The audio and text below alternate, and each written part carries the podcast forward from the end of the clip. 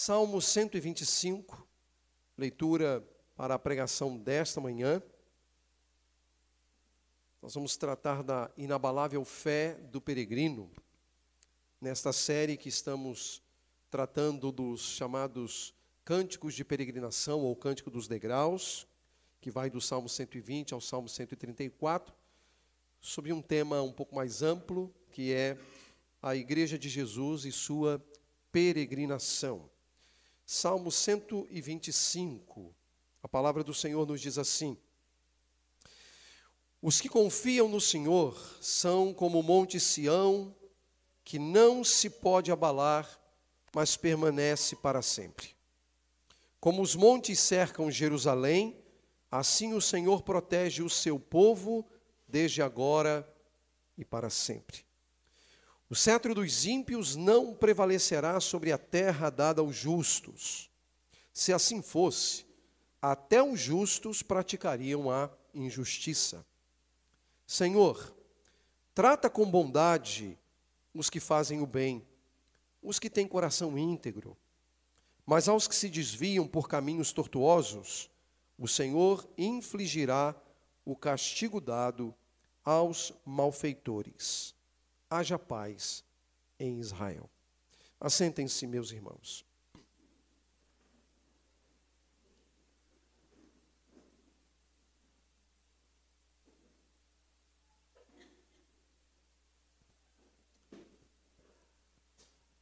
Parece que um dos desafios que o servo do Senhor enfrenta neste salmo e que também é um dos desafios que eventualmente nós podemos enfrentar em nossa peregrinação, diz respeito à maneira como os ímpios vivem, diz respeito às transgressões cometidas por eles, às iniquidades cometidas por eles, e aquela aparente, aparente ausência de punição pelos pecados que eles cometem. Parece que não apenas aqui neste salmo, mas em alguns outros salmos, a pergunta que o servo do Senhor faz, a pergunta que uma pessoa justa aos olhos de Deus faz, é porque, de certa maneira, parece que os ímpios não sofrem as consequências dos erros que eles cometem. Por que, que parece que eles estão impunes, apesar de todas as dificuldades que eles geram, apesar de todas as dificuldades que eles criam, e apesar de toda a transgressão e iniquidade pelas quais eles transitam na vida? Por que, que isso acontece? Por que, que os ímpios, às vezes, não são punidos pelos erros que eles cometem? Parece que essa é a dificuldade do salmista aqui. Parece que o salmista, ele sabe que aos olhos e aos ouvidos dos ímpios, valia a pena ser um ímpio. Porque eles prosperavam. Eles caminhavam, eles alcançavam seus objetivos. Os injustos tinham uma vida boa, pelo menos aos olhos da sociedade, uma vida saudável. Mas, por outro lado, os justos sofriam hostilidades, perseguições de todo tipo. E, obviamente, que num cenário desse, com uma fé oscilante e afetada, o justo pode imaginar: vale a pena viver como ímpio. Vale a pena praticar as obras dos ímpios, porque os ímpios não são punidos.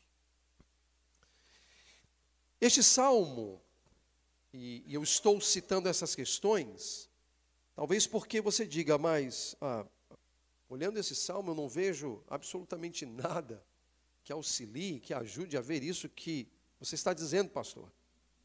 Mas aí eu preciso então introduzir um outro aspecto importante, que é uma estrutura muito interessante dos hebreus, chamada quiasmo. O que é um quiasmo? Se você foi um aluno assíduo e um bom aluno de literatura, você não vai ter problema de entender isso. Na literatura a gente tem aquilo que é, por exemplo, AA, BB, ABC, CBA, ABAB, AB, ABCD, DCBA. Você deve estar lembrando do que eu estou falando. Se você não está lembrando, isso talvez mostre que você não foi um bom aluno de literatura. Talvez não foi um aluno assíduo. E agora vai precisar. Quer entender a Bíblia, vai precisar. Então, é o professor de literatura sendo vingativo, né? Mas o fato é que nós estamos diante de um quiasmo. O que, que significa isso, meus irmãos? O verso 1, de certo modo, ele está ligado ao verso 5. O verso 2 ao verso 4. O verso 3 está isolado. Então era mais ou menos assim, olha. A, verso 1. B, verso 2. C, verso 3. B, verso 4. A, verso 5. Quando essa estrutura ela é elaborada no texto, para onde a gente tem que olhar primeiro? Por incrível que pareça. Para A? Não. Para B? Também não. Para C. E C é o verso 3. Olha o verso 3. O cetro dos ímpios não prevalecerá sobre a terra dada aos justos. Se assim fosse, até os justos praticariam injustiça. Você entende agora por que eu comecei o sermão fazendo alusão àquelas coisas? Porque o texto no verso 3 está falando exatamente disso. Ele está falando que Deus não permitiria que o cajado ou que o cetro, aqui aparece como cetro, mas seria um cajado simples de madeira, o cajado dos, dos, dos ímpios uh, prevalecessem ou dominassem ou reivindicasse o lote, a terra dos justos. Como que marcando o território por meio da presença do cajado. O cajado como um elemento antigo para marcar território. E marcando o território, esse, essa terra pertenceria àquele, obviamente, que tivesse o seu cajado ali. Era, portanto, um elemento de autoridade, era um, um elemento de governo. E o que o salmista está dizendo é que Deus não permitiria que os ímpios prevalecessem sobre a terra dada aos justos. E aqui é a porção de terra, é a terra dada ao povo. Até porque, se Deus permitisse, o que poderia acontecer? Aquilo que eu lhes disse em instantes atrás. Se assim fosse, até os justos fariam o quê? Praticariam a injustiça, porque afinal de contas vale a pena ser injusto, vale a pena transgredir, vale a pena ser um iníquo, porque nada lhes acontece nada lhes acontece. E, meus irmãos, se nós temos uma percepção de mundo, conceito um pouco mais robusto do mundo em que nós vivemos, nós precisamos admitir que nós lidamos com este problema aqui o tempo inteiro. Porque o tempo inteiro nós vemos que o homem mau leva vantagens. E às vezes leva vantagens, inclusive, por meios legais. O homem mau, ele não é punido tal como deveria ser. Isso desencoraja. Isso nos traz tristeza. Isso nos faz oscilar quanto às vantagens de sermos justos no mundo ímpio. Porque diante dos nossos olhos nós percebemos que parece que tudo dá certo para eles. E eles vivem impunes nada lhes acontece. Então, até que ponto vale a pena viver a vida de um modo, de um modo justo, de um modo correto? E sofrer hostilidades.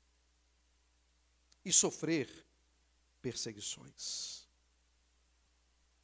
E aí, meus irmãos, uma vez que temos a ciência desses aspectos aqui, então nós partimos para, para a e para B. para que a gente entenda que há uma intervenção divina aqui. Deus está dizendo que o cetro dos ímpios não prevalecerá.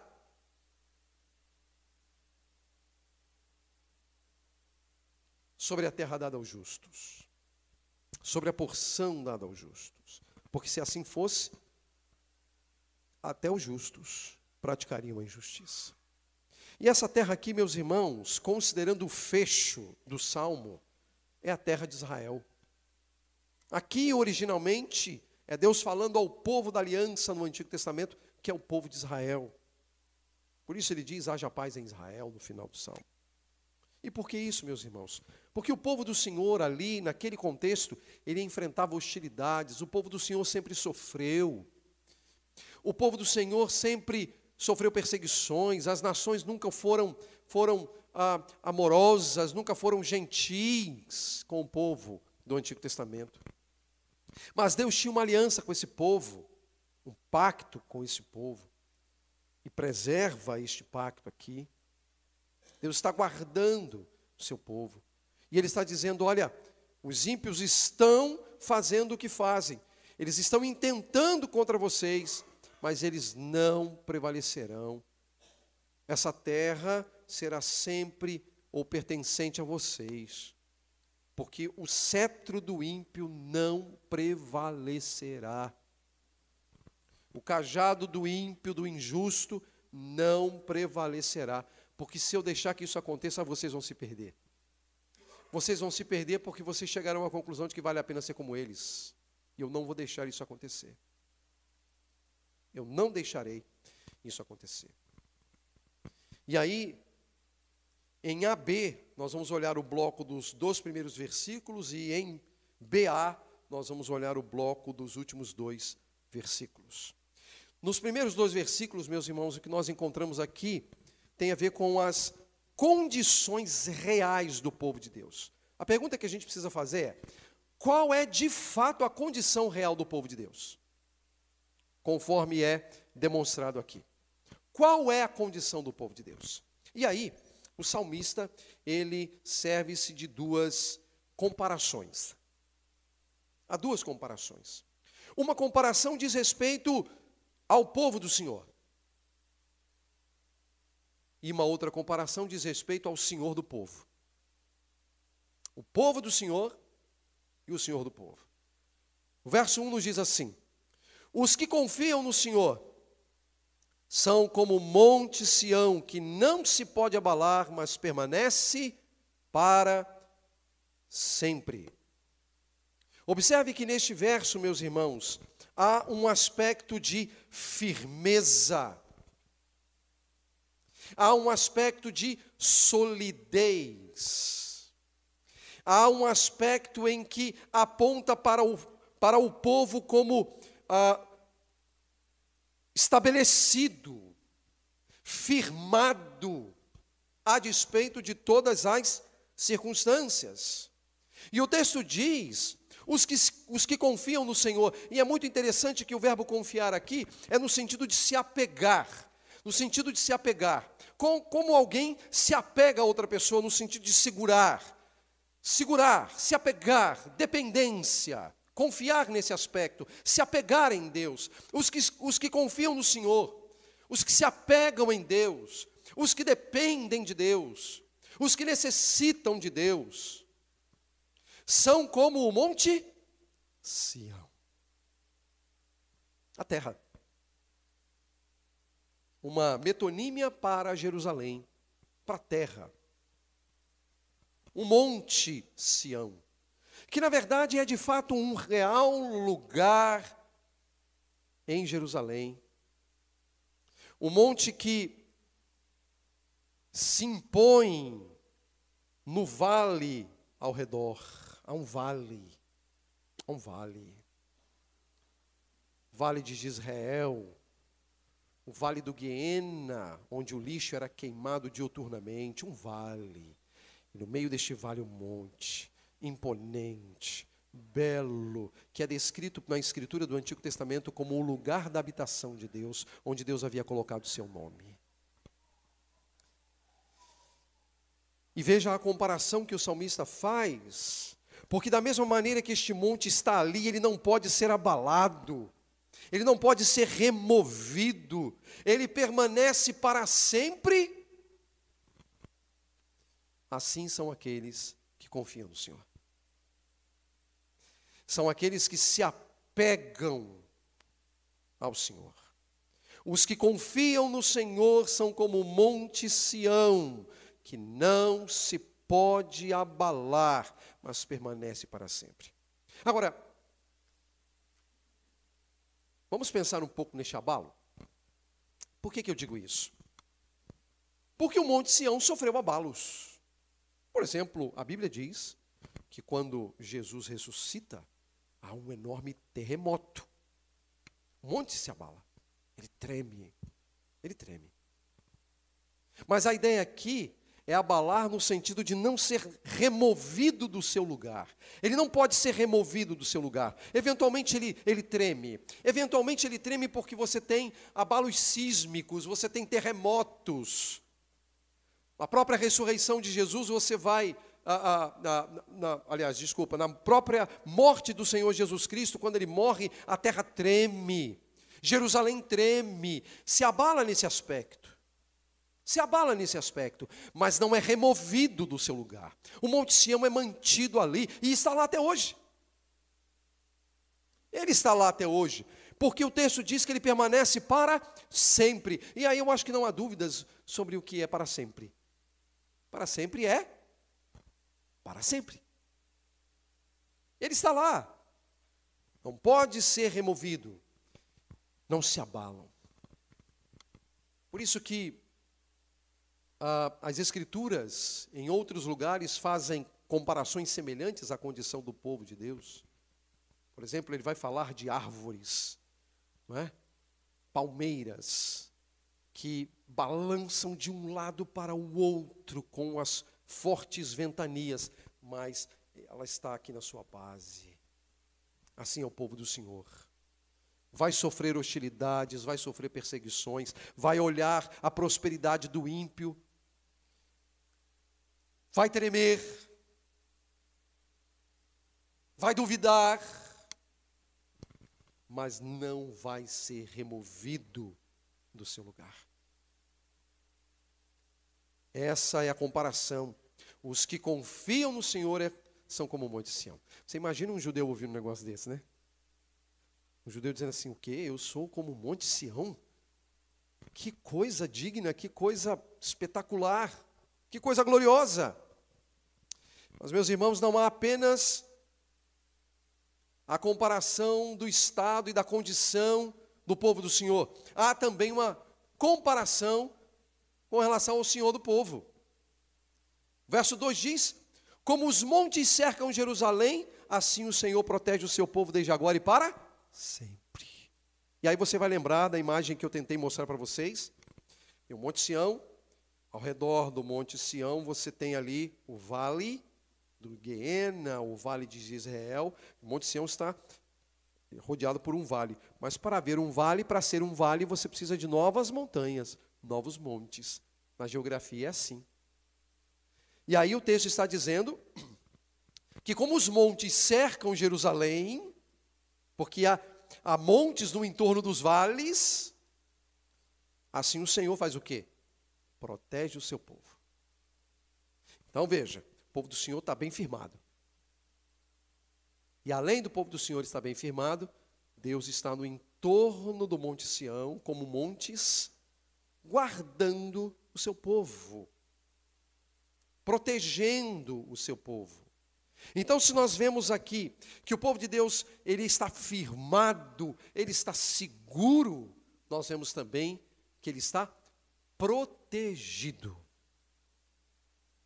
E não é qualquer proteção. Você vai lembrar da passagem que lemos há instantes atrás sobre Atos 12. Havia todo um cuidado para cuidar de Pedro ali, não tinha? Para manter Pedro ali. O texto diz que haviam quatro grupamentos, cada grupamento com quatro. Então eram 16. E eles faziam turno. Veja que ali estão quatro. Dois estão ao lado de Pedro e dois estão dando plantão ali fora. Aí você diria assim: bom, não tem como. Mas o que, que Deus faz? Levanta, se veste, vamos embora. Livra Pedro. Não foi isso que a gente, que a gente leu? Estão lá. Deus protege. Irmãos, Deus protege. E a proteção de Deus não depende da consciência que eu tenho e você tem. Porque às vezes a gente diz assim: ah, eu acho que agora eu estou só. Já teve essa sensação? Parece que agora eu estou só. Parece que Deus não é por mim. A sensação que eu tenho é que eu estou só. Estou sozinho. Deus me abandonou. Meus irmãos, esse estado de mente não estabelece a verdade das coisas. Isso é só uma percepção obtusa sua, como também uma percepção obtusa minha. Sabe por quê? Porque assim como o Monte Sião está rodeado por montes, assim o Senhor está guardado pelo seu povo. Ele está guardado. O Senhor guarda o seu povo. O povo de Deus está firmado. O povo de Deus está protegido. Essa é a condição. A nossa condição diante do Senhor. Mas também, e aí nós partimos agora para a fase, para a parte final, 4, 5, ou seja, BA. Nós estamos diante do quê? Nós estamos diante de uma oração. Observe que os versos 4 e 5 fazem uma oração. O verso 5 perdeu um pouquinho do caráter da oração, porque ele usa a terceira eh, a pessoa do singular, fazendo uma referência ao Senhor, mas lá mesmo no texto hebraico, não é assim que está. Ali no texto hebraico continua ele falando com Deus, ele está orando. Então os versos 4 e 5 fazem parte do conteúdo da oração do salmista. E ele ora considerando dois aspectos. Veja o que ele diz no verso 4. E isso é um elemento distintivo. O Senhor trata com bondade os que fazem o bem, os que têm coração íntegro. No texto original diz: Faze o bem, Senhor, faze o bem, Senhor, e trata aqueles de coração íntegro. É um pedido, é uma oração, chamando Deus, chamando o Senhor, para que ele conseguisse lidar com as dificuldades que ele, como um pecador, que ele, como um peregrino, está enfrentando. Ele tem dúvidas. Ele vê o injusto, o injusto está prosperando. O injusto está se desenvolvendo e ele, como justo, parece não obter, no mínimo, as mesmas bênçãos que o injusto recebe. Então ele ora: Senhor, trata com bondade, faz o bem aos que têm coração íntegro, porque o Senhor sabe do coração dos homens. E aí, muito provavelmente, o salmista está apelando não para aquele indivíduo ou ou fazendo referência àquele indivíduo injusto, que era injusto na sua totalidade, que era um homem descaradamente injusto, não, mas era aquele indivíduo que conseguia manipular situações e condições para obter vantagens, porque ele está falando: olha, faz o bem aos que têm coração íntegro, porque o coração quem é que pode perscrutar? Só Deus. E nós sabemos que no mundo que nós vivemos, as pessoas aparentam coisas positivas e boas com relação a, a nós, mas por detrás elas podem estar fomentando coisas que nos atacam, que nos fazem mal, não é verdade? Isso pode acontecer. Então, o injusto nem sempre será claramente revelado injusto às pessoas. Ele poderá parecer um injusto, ele poderá parecer um justo, mas ele é o sujeito que está maquinando por detrás. Mas aí o salmista lembra que Deus conhece o coração dos homens, então ele diz: Senhor, faze o bem, trata com bondade os que têm coração íntegro, puro, santo. O Senhor conhece, o Senhor conhece. Ele ora pelos justos. Ele busca a Deus e pede a bênção sobre os justos. Mas ele também ora pelo ímpio. Ele ora pelo injusto. Ele diz assim: Mas os que se desviam por caminhos tortuosos, inflige castigo aos malfeitores, Senhor. Essa é a ideia. Aqui parece que ele não está orando mais, ele está só citando, né? Aquilo que Deus faz. Mas no texto original ele está orando. Ele está pedindo a Deus para infligir castigo sobre os malfeitores. E quem são os malfeitores? Aqueles que se desviam por caminho tor caminhos tortuosos. Na verdade, aqui se desviam por tortuosidades. A palavra caminhos não está no original. A ideia aqui é basicamente um ramo, um ramo, e a ideia é exatamente essa. Faz o texto que eles brotam por caminhos tortuosos, no sentido de que o ramo ele faz um caminho totalmente diferente daquele que deveria ser o caminho próprio daquele arbusto ou daquela árvore. Ele está se enveredando por tortuosidades. E o que, que o salmista diz? Senhor, castiga. Castiga. Castiga. É uma oração imprecatória. E das mais simples, tá? Porque a gente já vê nos salmos orações imprecatórias muito pesadas. Pesadas. Mas aqui é uma oração simples. Deus, é, é, Deus apenas castiga. Castiga o ímpio. Dá a ele a devida pena. Às vezes, orações imprecatórias são importantes. Eu acho que eu nunca orei imprecatoriamente tanto na minha vida como nesses dias. Orações imprecatórias são importantes. E ele está orando, não é assim, Senhor, abra a mente do ímpio para que ele entenda. A nossa típica oração, não é? Senhor, abra a mente dele para que ele entenda. Ele está assim porque ele está cego. Não, castiga. castiga. Castiga. Estranho, né? Dá até arrepio na gente.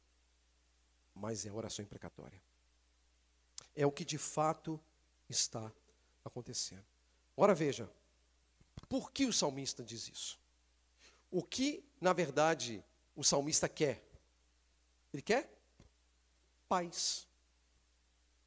Aí você diz assim, mas ele quer paz? Orando desse jeito pelo ímpio? Sim. Como é que ele termina? Haja paz em Israel. No, no, texto, na verdade, o verbo haver não existe lá. É simplesmente paz sobre Israel. O que, que o salmista está dizendo? Que essa ação de Deus abençoar o justo e castigar o ímpio trará paz para o povo. Traz paz para o povo. E traz mesmo. Porque se o verso 3, que é C, naquele quiasmo que a gente viu, é o eixo, qual é o problema do salmista? Vale a pena ser justo? Essa é a pergunta dele. Será que realmente vale a pena ser justo, considerando tudo que eu vejo? E aí Deus está dizendo o quê? Vale a pena. Vale a pena sim. Vale a pena. Esse é o ponto aqui. Ele deseja paz sobre o povo de Israel, sobre a nação de Israel. E ele ora e deseja essas coisas. Vamos a algumas aplicações aqui, né? até porque, embora seja um texto originalmente lido por Israel, ele tem desdobramentos que podem ser muito úteis a nós.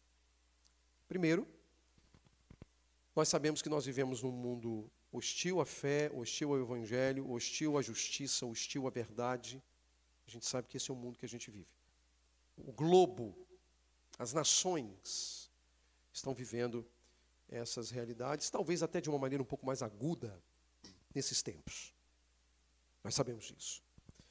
Entretanto, meus irmãos, não esqueçam que, eventualmente, você e eu podemos oscilar. Agora veja, eu não estou dizendo podemos oscilar, ok?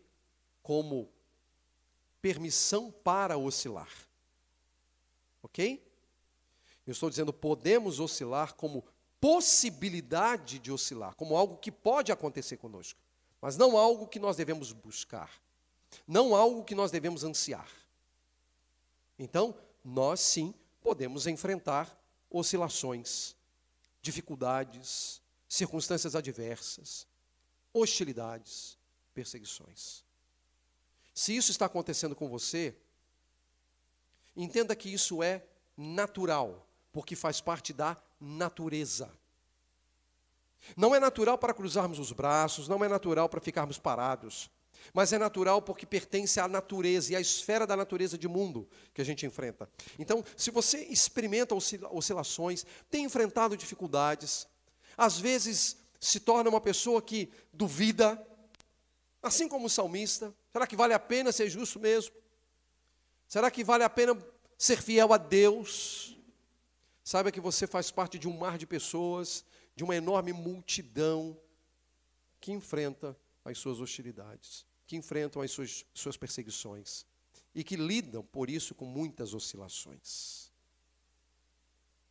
Eu não estou dizendo isso para apenas você se sentir acomodado no contexto das oscilações, mas para que você entenda que o que você está experimentando faz parte dessa vida que nós vivemos.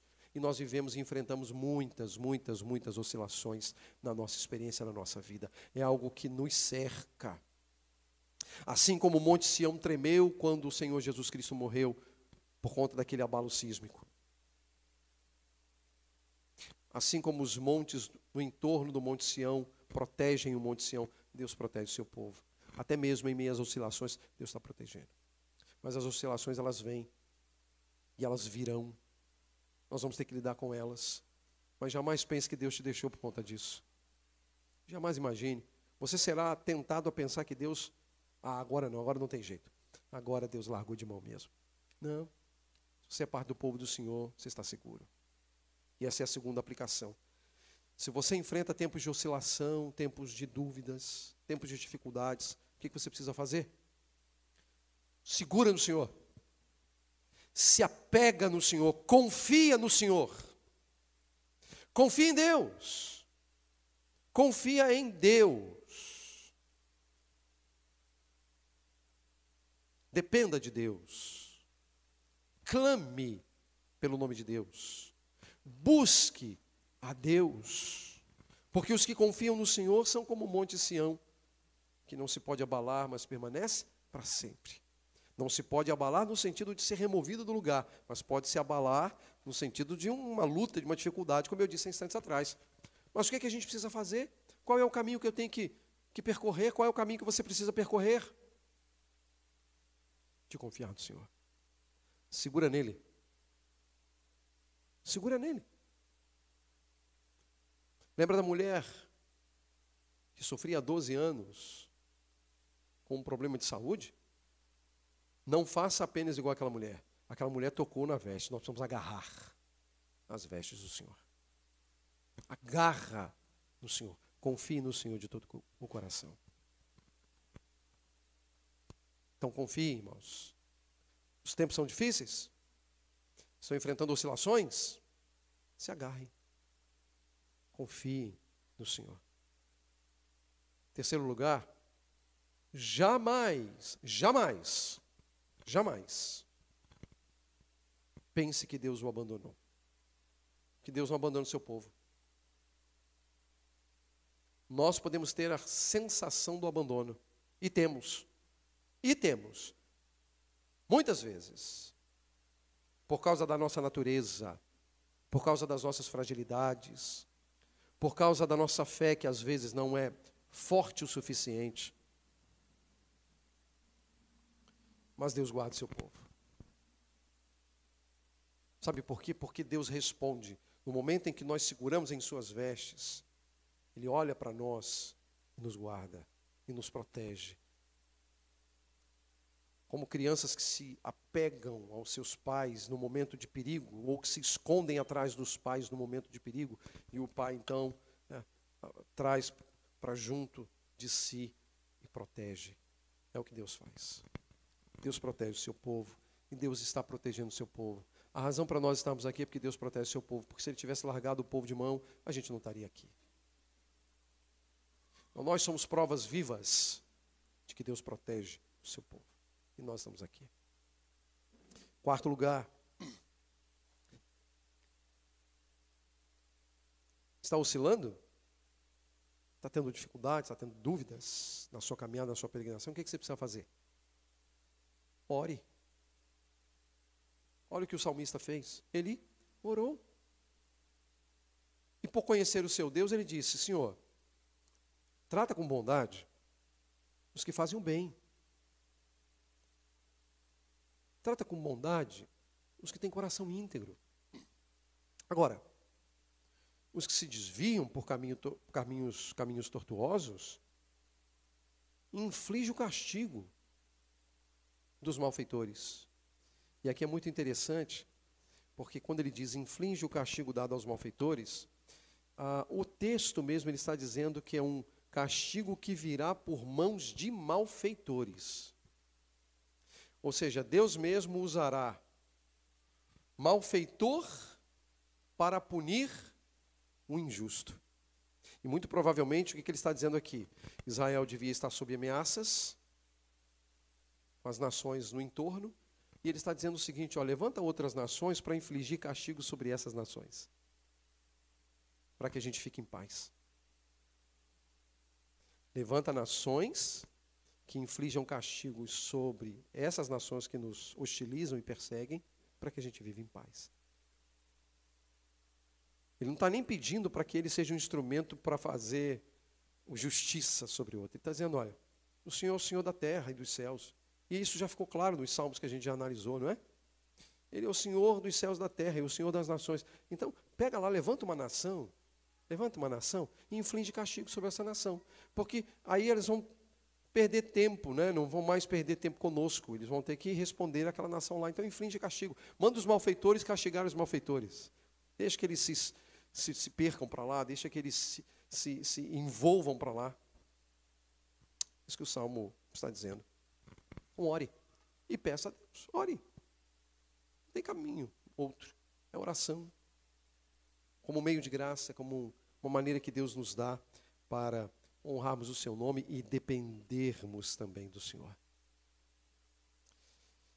Assim, meus irmãos, acontecendo, ah, é muito natural que haja paz. Né? Haja paz. Paz para que o povo do Senhor caminhe para que o povo do Senhor viva continuamente na dependência do seu próprio Senhor. Que Deus ele nos ajude, que Deus ele nos abençoe e fortaleça a nossa fé, que tenhamos uma fé inabalável como o Monte Sião, que não se abala, mas permanece para sempre. E assim como os montes no entorno de Jerusalém, assim é o Senhor com o seu povo. Irmãos, estamos guardados. Por isso a gente pode ler, cantar e recitar em alta voz. Aquele que começou a boa obra é fiel para completá-la. Ele é o autor e o consumador da nossa fé. Ele é o primeiro e o último. Ele é o alfa e o ômega. Ele é o princípio e o fim. Nós vamos crer nisso e viver sob essa verdade. E meus irmãos, se vivermos sobre essa verdade, sabe o que vai acontecer? Vai ficar tudo bem. Vai ficar tudo bem. Que Deus nos dê graça e nos ajude nesse tempo de peregrinação, para a glória do Senhor Jesus.